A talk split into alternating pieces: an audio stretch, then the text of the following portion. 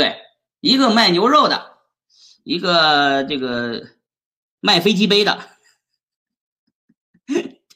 呃，一个挖矿的，哎，怎么就去挖矿了呢？啊，就是借了高利贷，没办法，比特币呢变成屎了，不挖矿实在挣不回这钱了。挖矿呢挣这个电费差价，我们当初对外托管是一块钱一度电，啊，这个大客户给八毛钱一度电，我们成本两毛七，你知道吧？我们的矿场投产一个月就回本啊，就是说我们高峰期的时候占着全网总量的这个比特币的产量的百分之二十，就是全网产出的比特币百分之二十来自于我们的一个矿场啊，叫内蒙达拉特旗经济开发区啊，内蒙一航云计算啊，对，后来我改名叫比音云计算，大家也能网上查到啊。后来呢，这个历史就咱就不说了，就是这个这个挖矿呢就进入行业了。啊，我其实呢玩比特币呢，这个，这个我就说了，你就无非就两种人，一种人呢是有币的人，一种是没币的人啊，这个这是两种价值观的人，世界观的人，两种认知的人啊，就是说你没比特币的人呢也好，没进来，你也不会被倾家荡产啊，有比特币的人呢你也好啊，你通过比特币财务自由了啊。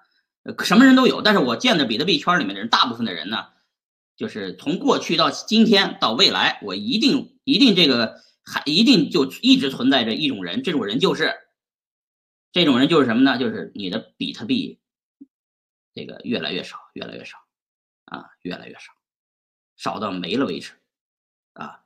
为什么呢？因为拿着比特币，比特币一直在涨，这是一个拿不住卖了，这是一种。或者是跌了，割割肉了啊，呃，但最主要是因为中国币圈发明了一个东西叫期货交易啊，就是百倍杠杆啊，十倍杠杆啊，最低的三倍杠杆，就是说你可以借币去做空或者融资去做多啊，那你有杠杆了以后呢，比特币波动又这么大，这么大的杠杆一玩完蛋啊，全完蛋。所以说呢，这个比特币圈里面。原来所有的人都是投机的啊！别给我这装逼啊！谁都别装逼，都是没有一个是搞投资的。前期币圈就是一群乌烟瘴气的，我们说屌丝文化啊！为什么比比特币在北京抽咖啡出来呢？那是全中国屌丝最集中的一个地方，就是北京抽咖啡啊！我也就在那儿混的，所以一口金片子啊，这个但是不是纯金片子啊啊！然后呢，我这个在北京。抽咖啡的时候啊，这个知道了比特币以后，发现这东西，这东西，我们卖牛肉还是卖的是真金，就卖的一块牛肉嘛，是吧？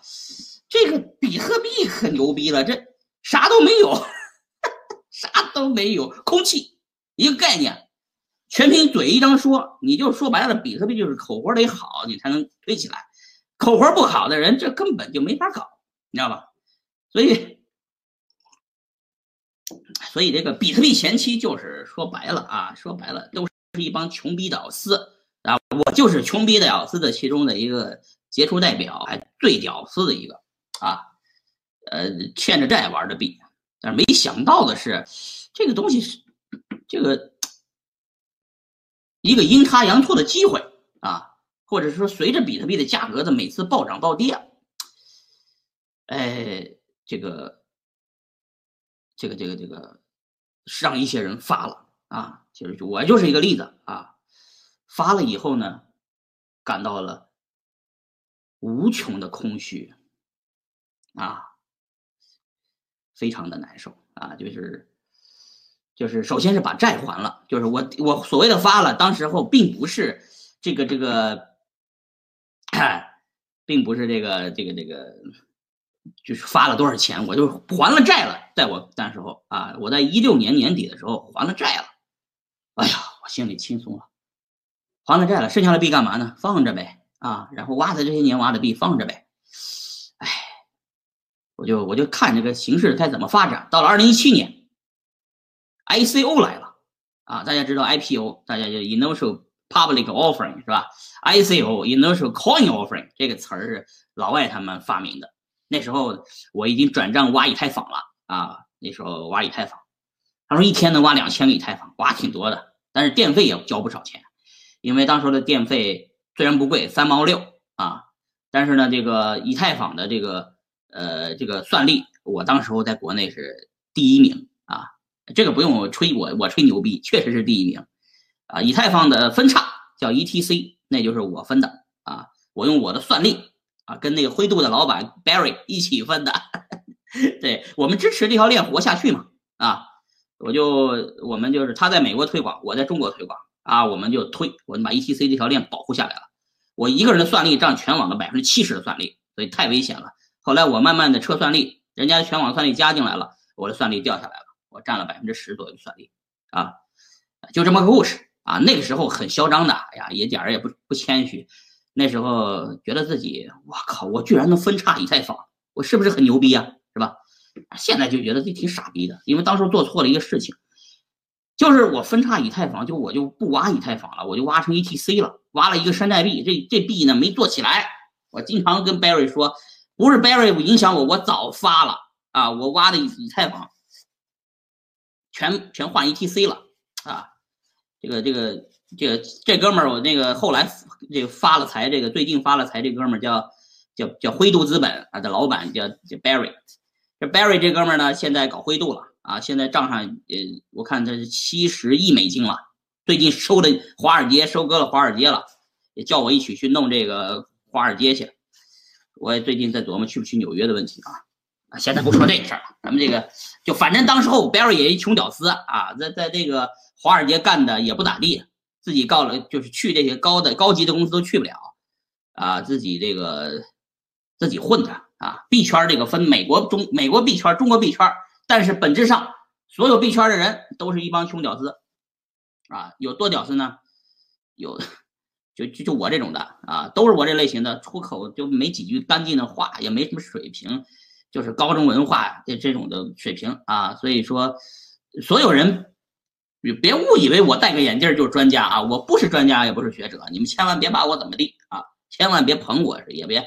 呃，也别那个觉得我们赚的钱就牛逼，没有的事儿，还是一帮被割的韭菜，只是一根老韭菜而已。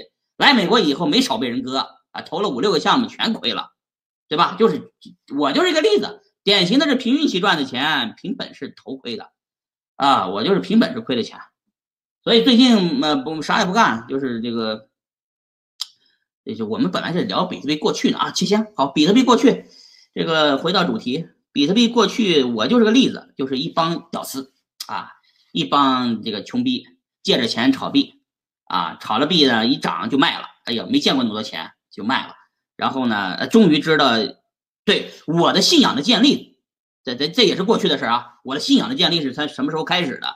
第一次来美国啊，跟那个这个美国的币圈一接触，我感觉我自己瞬间高大上了，瞬间国际化了。啊，我自己随便录点视频回去一看，哎，国内一帮人看，说，哎，这再录一点，再录一点，看看这个各个各大公司。当年我是跟那个火币网的李玲一起来，来了去 Coinbase 参观了一下，啊，这个接待我们的是莱特币的创始人查尔斯利啊，然后呃，这个一聊，我们有信心了，我操，这东西可以玩啊！就是在一五年左右，我建立了信仰，一七年的时候就已经 ICO 了啊。一六年咱们不聊了吧？一一六年我一四一一一五一六我在挖矿，对吧？呃，在这个过程中，一帮像我一样的屌丝们啊，在一七年的时候突然暴富了。暴富以后，基本上到一八年、一九年，所有暴富的人全部被收割。怎么被收割呢？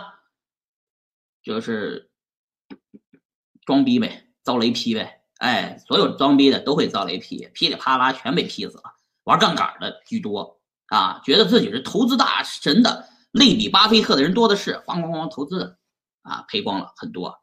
也有些骚操作的，比方说我们孙哥啊，割韭菜的割啊，孙宇成孙哥，这个跑到美国来啊，弄了个波场啊，然后用这个波场项目呢，哎，割了一把，割完一把以后，把那个 BitTorrent 就 BT 那个软件收购了，在旧金山，哎，蹭着人家办公室啊，然后。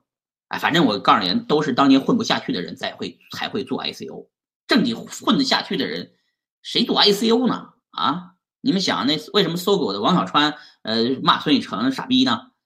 不是一个人骂孙宇成傻逼，啊，这个我也经常被人骂傻逼，没被人骂的人没有流量，没有流量的人哪来的钱呢？所以孙宇晨深谙此道。你看孙宇晨后来弄巴菲特弄了几次啊？弄了五次，对吧？刚开说是这个，呃，就就拍下来以后，又说吃又说不吃，说不吃又吃，是吧？又要叫上川普一起吃，是吧？又又说得病了不能吃，是吧？后来又又又一吃了，是吧？反正这顿饭吃的吃了巴菲特五。